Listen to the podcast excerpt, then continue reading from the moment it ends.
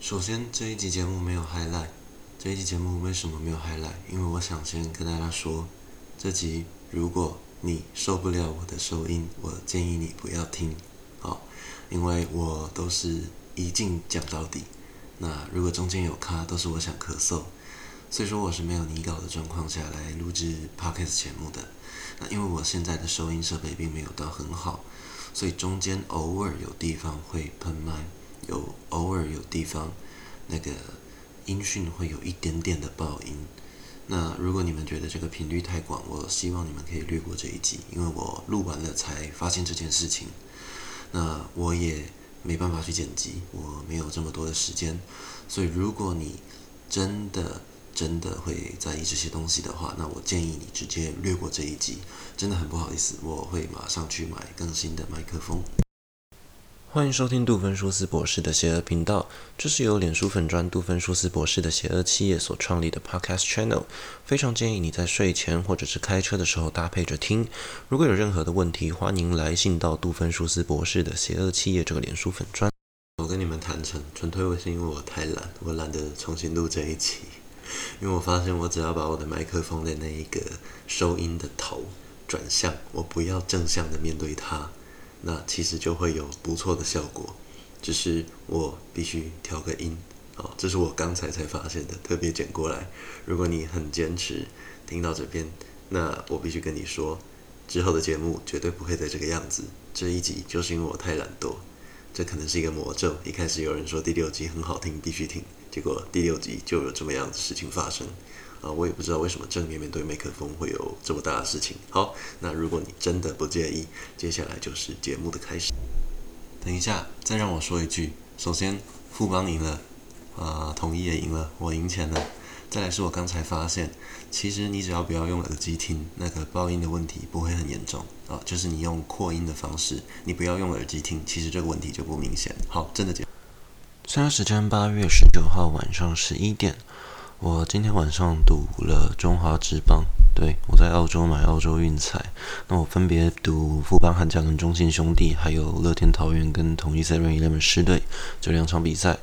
那我赌我买独赢，我押统一跟富邦，为什么？因为他们赔率高，这是一个很有趣的现象啊、哦。先讲结论。现在富邦悍将九局下半八比二领先，这边应该是稳的啦，哦，应该是要赢了。另外一边统一是六比四领先乐天桃园。然后其实这是一个蛮有趣的现象，为什么呢？因为国外其实并不太知道中华职棒的这种棒球文化，比方说统一狮会克中会克乐天桃园，所以这个赌盘开起来其实不是那么的公平。那这个赔率跟台湾的赔率呢，其实也是不同的。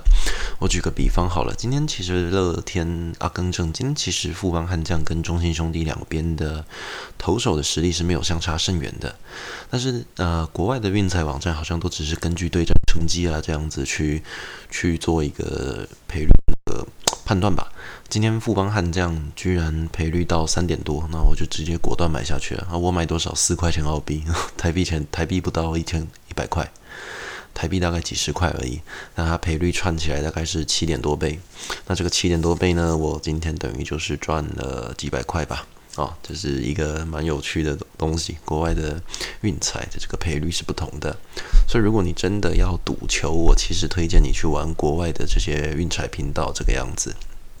然后今天稍早，就是今天下午我录的那一集，就是讲到我的 YouTuber 推荐，我喜欢的 YouTuber 这些不同的频道推荐这样子。那其实做完这集，我又有一个感想，因为我晚上的职业是。啊、Uber Eat Driver。那我其实有一个打算是这个样子的啊，先讲一个就是今天的主题。今天的主题这一集的主题还是会带大家讨论关于这种明星的这种东西，因为讲到 Podcaster 这种东西，还是会把目标聚焦在这边。那什么主题？这个主题的名字我还没有想到。那我相信做完这一集，我就有办法下这个主题了。好，那今天刚刚讲到，就是我刚刚开车想到的，其实我在考虑以后要不要干脆，啊、呃，在车上录音，录音，对，就是买一个麦克风，可以在车上方便的录音这样子。那其实开车的时候会有很多灵感，但是当你想到的时候来不及了，所以 我觉得一个好的 podcaster 或者是 YouTuber 或者那种艺术工作者、创作家，你应该是随身带一支纸笔，有灵感马上写下来啊。每个人搜集灵感的方式不一样，那我搜集灵感的方式其实就主要就是啊，把我的梦境记录下来，或者是我一些闲暇时间、乐色时间的这种莫名其妙的想法，把它记录下来。那每个作家的记录方法不一样，但我是这个样子。那今天开车的时候，我就想到了关于艺人啊，或这种公众人物的这一些东西。那你们有没有想过，为什么我们小时候啊？我先说，我今年二十五岁，还没满二五，就是刚满二十四。妈的，就是咳嗽声很讨厌，对不起。嗯，我我现在也不想要再剪掉，重新来。就是我我都会习惯骂去干你，这这不太好哦。那就是关于关于这个。演艺人员这些东西，在我们小时候看到的演艺人员，通常都是一些跟经纪公司有签约的。那今天也是因为刚好跟朋友有聊到这一块，啊，我觉得可以跟大家讲一下。我个人其实从小到大没有追过追过偶像。那我知道很多我的粉丝，比方说很喜欢韩团，台湾的话呢，啊，像飞轮海。对，就是早年那个飞轮海啊，就是炎亚，好像是炎亚纶那个吧，我也不晓得。那是因为我朋友他说他早年追过飞轮海。这个东西，我想跟大家讨论的就是，我其实不喜欢经纪公司捧出来的东西。为什么会开启这个话题？其实主要是聊到了关于中华职棒这种拉拉队的这种文化啊，拉拉队这些跳舞的这些女孩呢，她们其实。都是有经纪公司的，那我个人其实不喜欢的就是经纪公司捧出来的东西。这个我们先不从经纪公司这一些表面的构面先先不从这边来谈。我们先想一下，今天你如果是去吃东西，我们都喜欢吃一些那种百年老店啊，就是在地人推荐的嘛。改天再做一个高雄的这种美食清单给大家。但我们大家都一样，我们都喜欢吃一些富有历史文化的店。或者是跟本地的这种饮食文化有结合的这种店，那如果你到了一个地方去玩，我们就比较不太可能会优先选择麦当劳、肯德基这种连锁餐饮店。啊，这为什么呢？其实连锁餐饮店也是有它存在的价值。就比方说，你到了一个陌生的地方生活了一阵子，你还是会怀念一个你主流的这种食物的味道。但这个就是另外一个层面。但是你通常在做，可能你只来这边一次，你一定会想要吃一些富有当地文化的东西嘛，对不对？为什么？因为麦当劳、肯德基这些连锁的东西，它既然是连锁加盟，那它就已经把这一些，它就已经把这个商业模式建构形成了。我们其实人的最心理的深层思想呢，我们还是会抗拒资本主义的一些商业模式。这些经济、这些商业这些东西，在我们人的潜意识里面，我们是会抗拒的。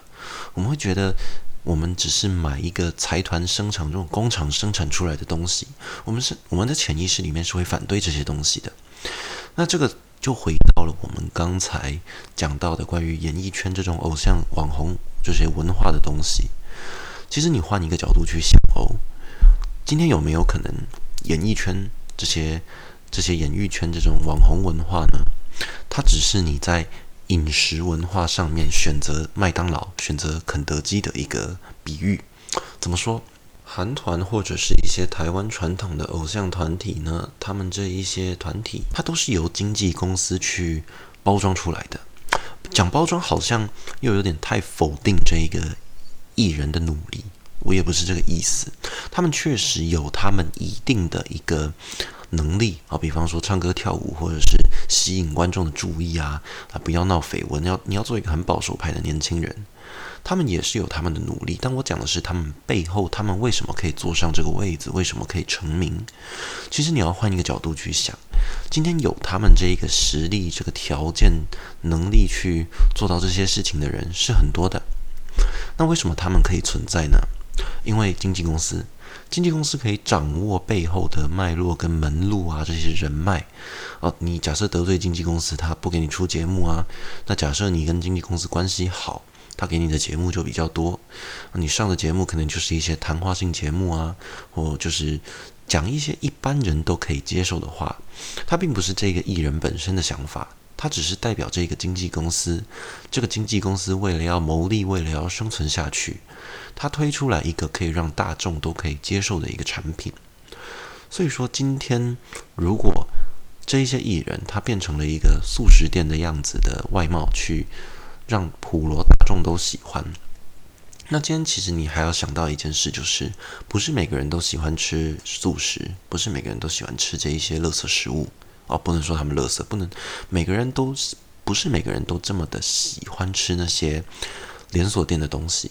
那同样的演艺事业也是嘛，呃，我个人并不是说我喜欢哪个艺人就显得我自己特别高尚，我不是这个意思。哦，我承认有些时候追独立团真的会有这种感觉。我喜欢的一个大家不知道的团，那我真的会比较骄傲一点，好像我的品味真的比较高尚。可这个就跟大部分人类社会这种人在选择啊、财富上面这些选择都是一样的。我们都会选一些别人不懂或者是别人没有办法拥有的东西，不然那些富翁、那些有钱人为什么要砸大钱去买那些艺术品呢？为什么大家都喜欢花大钱去一些我们人类普通人类到不了的地方去旅游呢？那就是我们可以拥有一些别人没有拥有的东西。所以我承认我在针对你说独立乐团这些音乐艺术的这种东西选择上面，我承认我会有一种这样子的心态。但是我们在做偶像艺人的选择的时候，并不全然是这个样子的。你今天想一下，你不是一个喜欢吃素食的人，你跟我一样不喜欢那些经纪公司捧出来的东西，是为什么？我今天举例好了，假设我很喜欢灭火器乐团，它并不是一开始由经纪公司包装出来的一个偶像团体。灭火器乐团一开始在月光剧场，就是高雄博尔特区的一个 live show 空间，live house 嘛，对不对？月光剧场。他们在那边，因为海港，因为这个地方，他们在那边唱，他们在那边表演。久而久之有名了之后，你们没有发现，他所有的歌曲都跟海港这些东西是有关系的。就好比很多国外的乐团，他们之后曲风的类型都会根据他们一开始发迹，或者是他们这个乐团的过程的这个文化去有所呼应。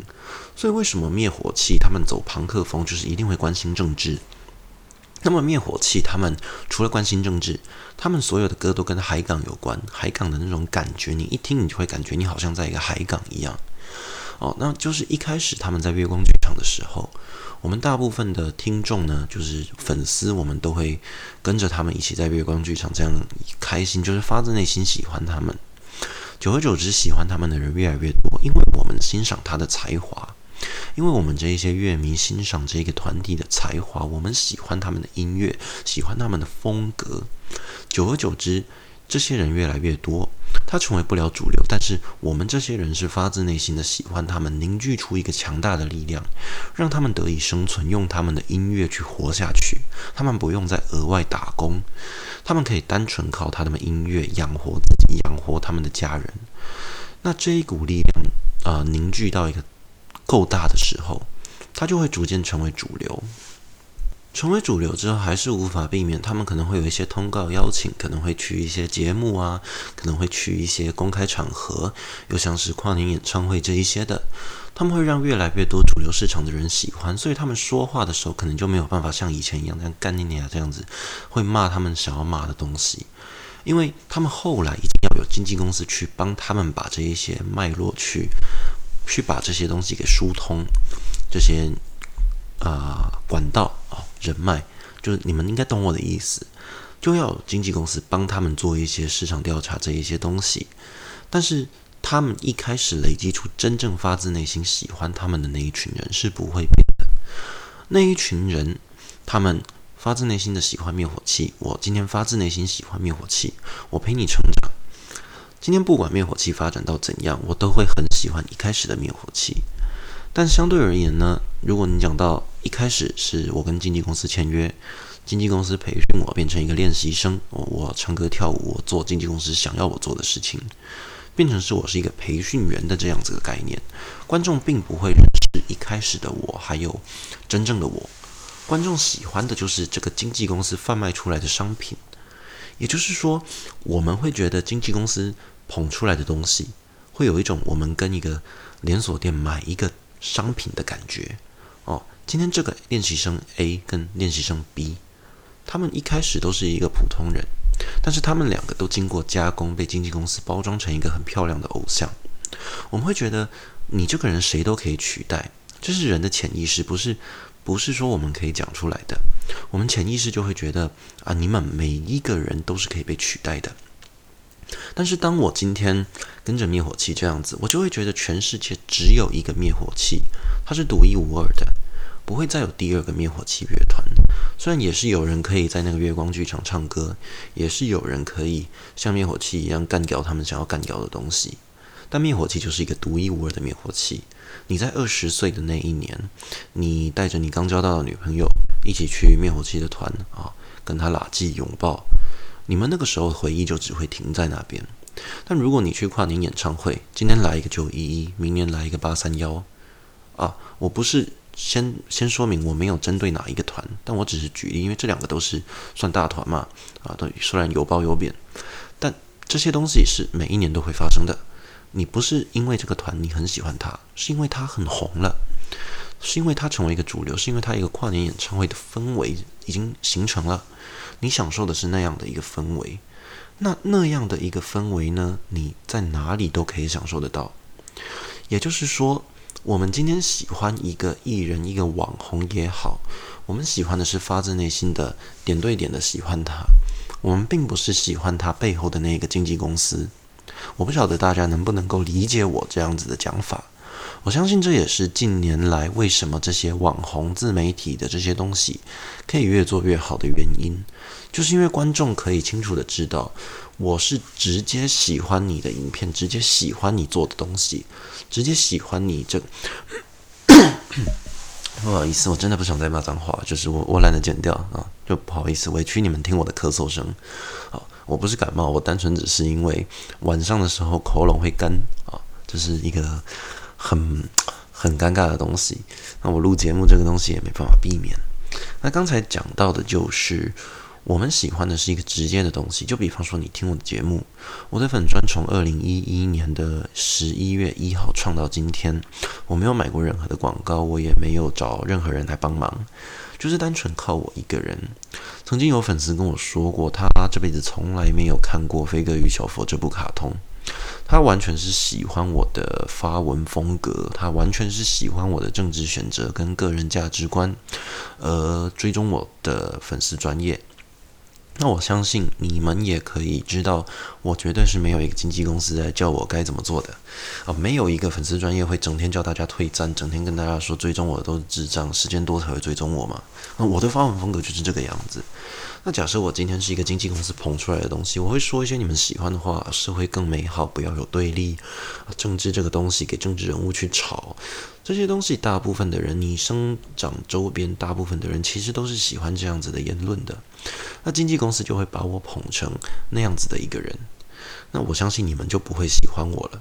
也许我那样子做，追踪我的人可以更多，但是绝对不会是你们这一些注重本质、注重注重非商业模式的这些人来追踪我。那我这样子的人格价值观就没有办法发挥到。我去凝聚出来的这个话语霸权哦，反正我很嫌那个话语霸权。我最近很爱用这一句话，也就是说，今天你追韩团、追那些偶像团体，那呃，我这边讲一个不客气的，可能是你在演艺事业上面，你在艺术音乐上面，你比较喜欢吃素食，这个没有错。就像你今天会去指责一个麦当劳走出来的人，哎，你他妈为什么去吃麦当劳嘛？不可以这样啊！每个人都有他自己选择的自由。那今天大家在演艺事业、演艺这种文化艺术产业上面，他们选择吃素食，他们比较喜欢。那你可以对他们怎么样吗？你喜欢吃一间开了五六十年的路边摊老店，你并不会比较高尚。也就是说，我们这些人为什么不喜欢主流的东西？我觉得可以用这样子的方式去解释。这也是为什么我从来没有追过明星，因为我打从很小的时候，我就是比较喜欢一些酒吧或者是一些一些展演空间里面表演出来被大家推崇的人，或者是我喜欢但他并不红的人。我就举个例子好了，也不一定要展演空间。我很喜欢一个原住民歌手。他的 YouTube 频道叫帅风吧，就是取取一个人家八竿子打不着的一个名字。那这个人就是很不会做行销，也很不会跟人家去社交，但是他的本质是很好的。我在。垦丁啊，屏东恒春一个叫做纽扣仓库的地方，它是一个很酷的一个一个展演艺术空间，里面有酒吧，有滑板场，也会有驻点艺人在那边唱歌。那那些艺人呢，通常都是一些独立的艺人，他们可能在那边唱歌得到的报酬就是免费的住宿，哦，这是我觉得蛮酷的一件事情。那那个时候我就是看到那个原住民歌手。我忘记他的名字，但我知道他 YouTube 频道叫甩风。他跟他女朋友两个人骑着摩托车环岛，到台湾各个地方唱歌，然后有些地方有收入，但是就是靠他的歌声去换吃的。那我是发自内心喜欢他这一种对音乐艺术的热爱，但同时也是因为他并没有被我们的社会同化，他才有这个勇气做出这些事情。我印象中最深是那一个原住民歌手啊，他曾经有一次只为了吃一个便当，他在工地的顶楼对一个在准备睡觉的工人唱歌，那个工人好像也有点想要把他打发掉，给他一个便当。他可以为了艺术，为了他喜欢的音乐，去牺牲他的人生。你会觉得哇，这个人人生 fuck up，他可以为他的人生牺牲到这个地步。那这个时候你就必须想，他这样子的音乐态度是。我真正追，我真正欣赏的，虽然我自己不会唱歌，我也不会玩乐器，但他这样子的音乐艺术的态度是我百分之百欣赏的。那假设今天未来我们下一代，我们的艺术口味大家比较偏好这种独立的这种艺人，那我相信我们下一代这些经纪公司捧出来的，就有没有可能这一些经纪公司是反而去找这样子的人去把他们捧出来呢？这就是也同样呼应到的，我们现在会秉持一些进步价值。我相信会来收听我节目的人，都是一些拥有进步价值的人。你们有没有想过，在你们老的时候，会变成一个保守派的支持者？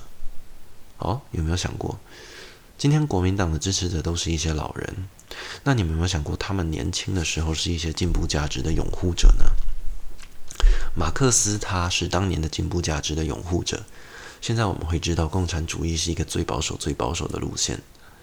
那么，在共产主义失败之后，我们那一些长辈，他们可能就是意识到了资本主义跟民主社会共存，这才是一个进步价值。但是到了今天，我们发现社会主义跟资本主义是必须并存的、并行的。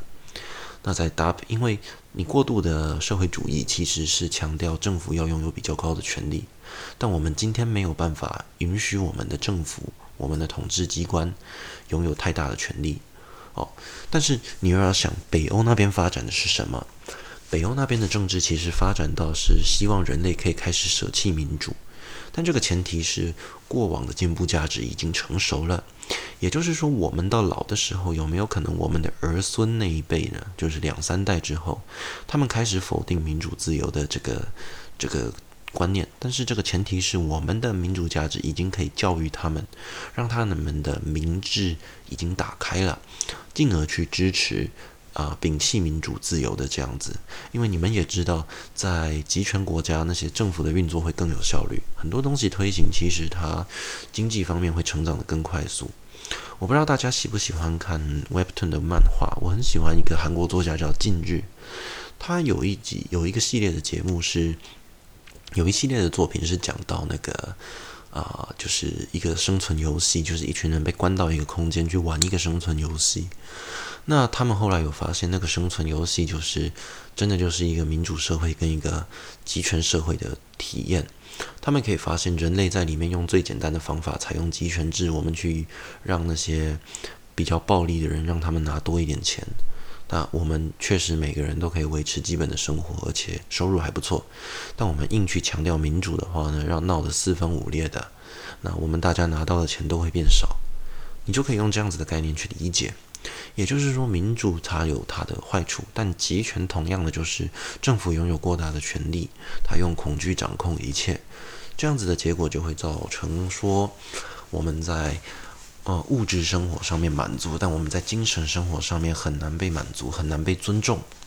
所以说，为什么保守国家会比较拥护集权主义这样子？那越是民主开放的社会，我说的是实质民主开放的社会，他们对于种族包容性也是比较高的，这些都是相辅相成的啊。我也不晓得为什么我聊到了这个政治的东西，但回归我们的主题，讲的就是为什么我不喜欢经纪公司捧出来的东西，为什么我没有追过星？很简单的，因为我在艺术文化这方面的东西。我不希望我自己吃的是素食，我希望我吃的是有灵魂的东西。好，最近大家很夯，很流行说这一句“有灵魂的东西”，它你要怎么定义？它就跟政治上面的民粹跟这个东西你要怎么去定义一样的意思。那关于有灵魂的这个东西，纯粹是个人的感受。那我在这边下一个结论就是，刚虽然刚刚讲到很多次了。因为我们在艺术表演文化上面，我们不喜欢吃素食，所以我们不喜欢经纪公司捧出来的东西。我们会喜欢一个东一个艺人、一个团体，他们在真的是从一个地方开始他们的表演。我们喜欢他们对表演艺术的态度，而不是他们后期在荧光幕荧光幕里面表现的东西。这也是为什么大家喜欢网红啦，像台通啊这些，他们是发感觉得出来，他们是发自内心做他们的东西，他们也不需要经纪公司安排他们上节目啊，他们可以自己接他们业配啊，他们可以自己养活自己，讲他们想讲的话，吸引他们想要听的人。也就是说，不用每个人都附庸在主流上面，你把非主流的那块市场切割出很多块不同的市场，你可以巩固你自己适合的那一个族群。然后再从主流里面挖一点点人出来，这就是我觉得未来可以发生的啊！每一个自媒体工作者，每一个独立媒体工作者，他们可以追求自己的非主流粉丝，然后再从主流市场里面逐渐的去挖一些人。那我再举个例子，举告五人好了，他就有点像是一开始从非主流里面拉一些客人，逐渐的跳到主流里面去。那你从美秀集团来看呢？他们从非主流的客客源里面巩固，然后主流的文化里面的客群喜欢他们，但是他们并没有跳到主流文化去，他们必须两者并行，两边的客人都去兼顾。以上就是我针对主流、非主流啦，还有这种经纪公司的问题，我做的评论。那今天的节目基本上就到这边，比较短，我只是想要讲呼应前面那一集。好，我想到了，今天的题目可以设第六集很好听，必须听。为什么？你们有没有发现我试播集之后每一集都是第几集很怎么样，必须怎么样？这是因为在我第一集是第一集正式集推出之后，有一个粉丝他在我的 Apple Podcast 下面留言说第六集很好听，必须听。但是那个时候并没有第六集，所以我就故意用他的那个方式这样子一直拍下去。啊，那我觉得这个反而变成了一个我的文化，因为毕竟我的粉专也是靠大家的这一种流量蹭起来的，大家的留言啊，才有我更多的贴文，所以我觉得按照这个方式走下去是不错的。那也就是说，今天这一期的主题录到这边，我已经想到了第六集很好听，必须听。那节目的最后，我想恭喜我自己，我的 Podcast 频道从试播集三集到现在第六集，总共九集的节目里面。已经有一千人收听了，啊，我的后台数据就是这样，一千人。那么根据根据美国的那种广告广告的那种产业链吧，一千人收听的话，平均我每一集假设做一个业配，我收费是一千块，啊，将近一千块，也没有到一千块了。那这个是我觉得蛮大的一个成就，但改进的东西也很多，比方说台湾制药，他们跟我同一个时间做 Podcast。可是他们的收听人数是我的几十倍，那我觉得是我有不足的，也不能够强求每一个粉丝都在下面留言告诉我意见。我的优缺点应该要自己去发掘，这是我的想法。那以上就是今天这一期节目，喜欢我的节目的人，希望你们可以去给一个五星好评，顺便留言说说你们的想法。那谢谢大家的收听。